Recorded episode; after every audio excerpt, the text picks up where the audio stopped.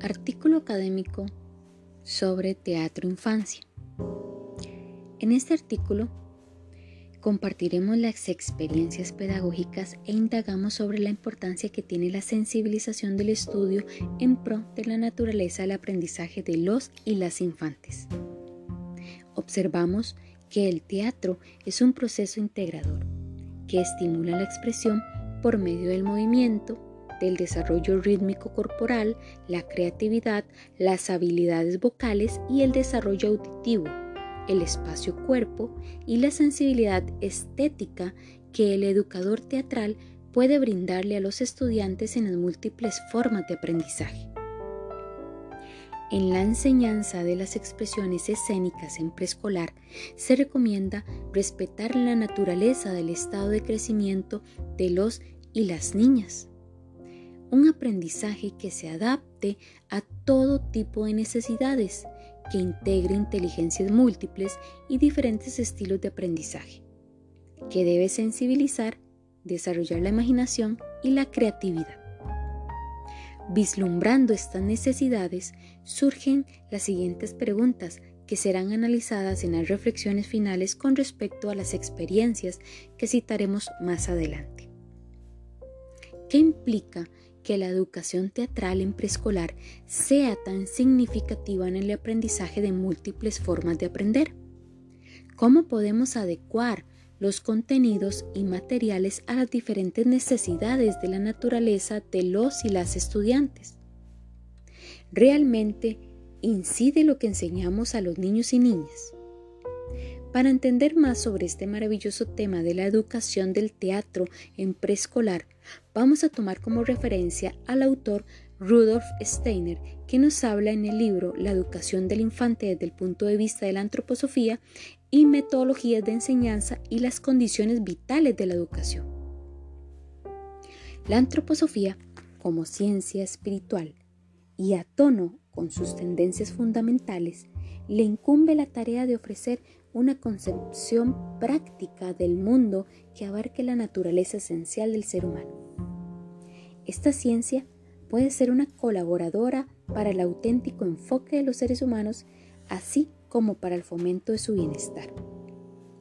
Steiner propone hacia uno de los problemas más trascendentales que es el educativo y describe la naturaleza del niño en vías de desarrollo y plantea como por sí sola la teoría educativa.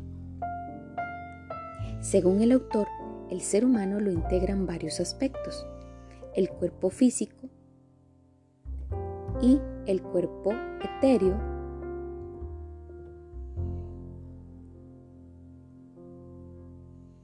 El tercer miembro constituido por el ser humano es el llamado cuerpo sensible o astral y el cuarto, el sustrato del yo.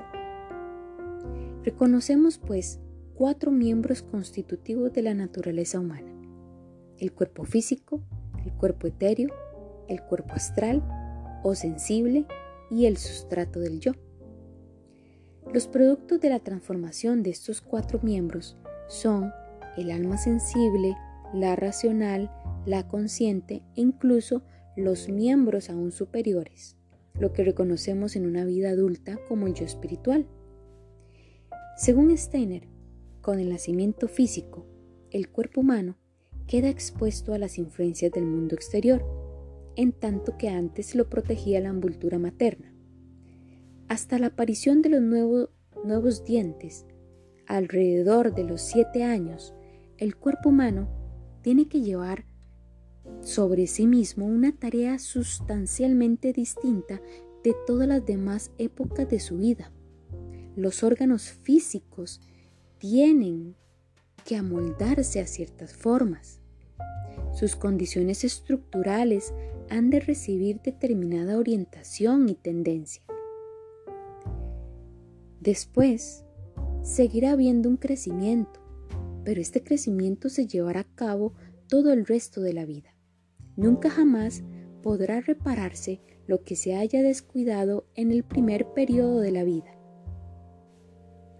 Del mismo modo que antes del nacimiento la naturaleza establece el medio ambiente adecuado para el cuerpo físico, después ha de ser el educador quien procure que haya en el medio físico adecuado para que los órganos físicos del niño se adapten a formas correctas. Entre las energías que forman y moldean los órganos físicos se cuentan, pues, el placer que le produce el medio circundante y la alegría de encontrarse en él. Es por esto que el educador debe trabajar entendiendo todas estas cualidades o aspectos de los seres humanos que se van desarrollando a través de las etapas de crecimiento distintamente. Y el verdadero fundamento de la educación y también de la enseñanza ha de basarse en el conocimiento de las leyes que presiden ese desarrollo. Los y las niñas necesitan que sus educadores tengan un semblante amable y ante todo un cariño sincero y no forzado. Este amor que impregna el medio físico como si fuera un cálido fluido incuba literalmente las formas de los órganos físicos. En la primera infancia, donde los aspectos principales son el cuerpo físico y el sensorial, es de suma importancia la imitación, el ejemplo, el estímulo auditivo, la impresión grata a los ojos, el estímulo del movimiento corporal, la danza, la canción, los ritmos musicales. Por lo tanto, las palabras mágicas para estas edades son imitación y ejemplo. Y con estas palabras mágicas, imitación y ejemplo, enseguida las siguientes experiencias pedagógicas de distintos maestros. Experiencia 1. Kinder Benito Sainz, Santo Domingo de Heredia, facilitadora, mi persona Livia Valverde. El taller está integrado por niños con ciertas particularidades como Asperger, autismo no verbal, falta de atención familiar, obesidad, niños con problemas intrafamiliares y emigrantes. Por lo tanto, estas son características de especial y alta atención. Hay un caso meramente complicado que se me presenta en el taller. Se trata de un niño migrante que estuvo dos años en aislamiento durante esos dos años solo socializó con sus padres. El niño padece de autismo no verbal y durante mis clases necesita un trato especializado.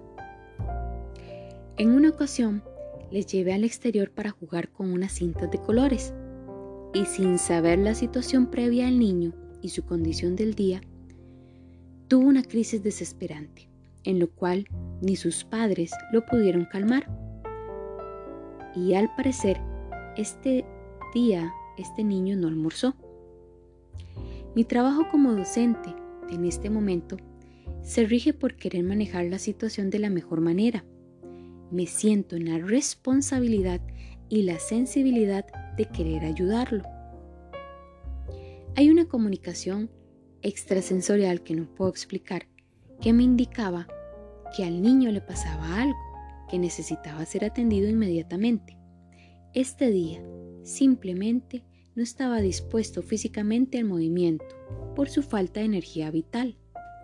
Según Steiner, la educación artística está muy ligada a las múltiples posibilidades de escucha y comunicación, a vivir el momento rigiéndose de leyes más humanas, más conscientes. Y tomo este ejemplo ya que aquí puedo demostrar que es necesario tener una sensibilidad docente. El proceso educativo no tiene un diseño, sino más bien una comunicación muy de estudiante-profesor. Una discapacidad cualquiera que sea no se debe subestimar. Al contrario, encontré en el niño una facilidad de escucha a través de sus gestos y movimientos de lo que quería expresar en todas las clases.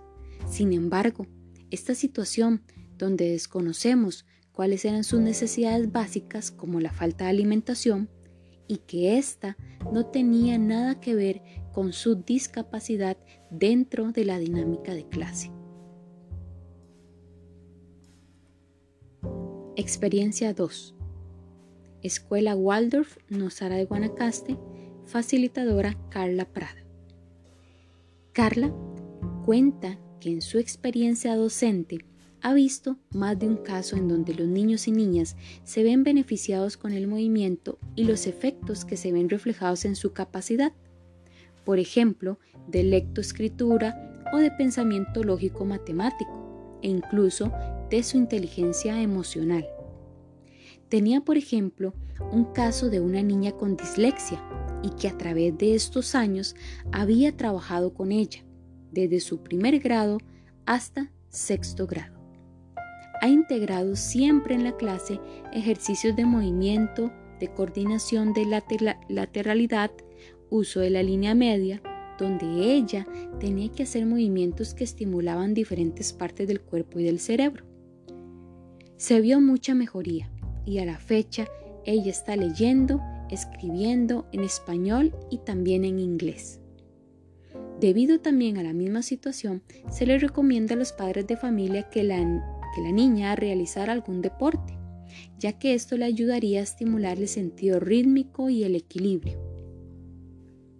La niña ha tomado clases de equitación desde hace dos años y desde que la niña se compromete con este deporte, da un salto enorme en cuanto a su capacidad lectoescritura y de pensamiento lógico matemático. Experiencia 3. Los chiles, Comunidad Emigrante. Facilitador Jordan Fajardo. Jordi nos cuenta que las experiencias y retos que vivió en el proceso de la pedagogía teatral en su corta experiencia le generó muchas preguntas. Uno de esos ha sido el que realizó en los Chiles, con una población de niños y niñas emigrantes que tenían edades que iban entre 6 a 10 años por lo que había que buscar formas de poder incluirlos a todos y todas. Estas personas, al ser emigrantes, se trasladaban de un lado a otro, cambiando de ubicación geográfica y además viviendo en una zona limítrofe. Entonces, los procesos no eran diseñados acorde a un cierto tiempo, sino más bien a un momento presente. Esto representaba un reto para él, porque las personas siempre cambiaban y esto le hacía sentir un poco perdido. Sin embargo, le generó la oportunidad de reconocerse dentro de la incertidumbre y se lograba sostener en su método para conocer a cada uno de los participantes, conocer sus, sus vivencias, sus personalidades y conocer una serie de herramientas que le ayudaron a generar mejores procesos. Estaba mucho más seguro, y las personas también se sentían más seguras dentro del proceso, por lo cual fue un reto. Sin embargo, él prefirió vivir momento a momento. Fue un proceso muy enriquecedor, también para las personas creadoras, ya que revela que hay que estar más en otros espacios que los que nos ofrece la gran área metropolitana. Este proceso le hizo replantearse varias cosas. En toda esta idea de la educación artística, era un proceso totalmente contestatario, un proceso muy sincero, en donde las personas llegaban y le decían, no queremos iniciar la clase porque, no nos, porque nos sentimos muy cansados. Caminamos demasiado y además tenemos hambre y andamos los pies mojados porque caminamos mucho tiempo bajo la lluvia. Esto era un proceso muy sincero, y él cree que también cuando los procesos son en pro a los sentimientos y a la naturaleza humana, estos revelan las partes más sinceras, honestas desde los lugares como personas mediadoras y también les acercan a buscar la forma de resolver. Estas algunas reflexiones sobre estas experiencias. En la experiencia 1 existe una gran importancia que no da la teoría, sino la vivencia cara a cara. Nos preguntamos entonces cómo puede afectar una situación personal de los niños y niñas en relación al docente y hasta dónde el educador debe sensibilizarse para conseguir conseguir esos objetivos pedagógicos más saludables en, en función a su metodología, abriéndose las múltiples posibilidades de comunicación en la enseñanza. En la experiencia 2, reconocemos que es gracias a los efectos de las prácticas corporales, no por movimiento, sino por movimiento complementario consciente a la enseñanza educativa, que logran enriquecernos y proporcionarnos herramientas para funcionar el teatro como un método de suma importancia dentro de cualquier proceso de aprendizaje. Y en la experiencia 3, otro reconocimiento que logramos hacer es en pro a la función educativa de conocer a las personas y sus necesidades en el transcurso de adaptación y percepción en el proceso de educación artística. Por lo tanto, reconocemos que la educación se encuentra directamente relacionada a los sentimientos, es decir, es un proceso sincero, sensible y personal donde a la hora de crear y adaptar metodologías nuevas nos rete como facilitadores en la práctica de la enseñanza teatral. Conclusiones. La educación teatral en preescolar implica que sea tan significativa en el aprendizaje porque propone múltiples formas metodológicas que aportan a un mejor desarrollo en la enseñanza de los niños y niñas, Asimismo, es a través del juego que el cuerpo puede ser libre, libre y sensible para crear relaciones saludables entre estudiante y docente, sensibilizándonos desde la niñez. Es importante la capacidad de adaptabilidad que se debe forjar para adecuar los contenidos y materiales utilizados en las diferentes necesidades de la naturaleza de los estudiantes. Este cambio requiere conciencia por parte de todos para dar y recibir un mejor proceso que potencia a los niños y niñas en todas sus expresiones.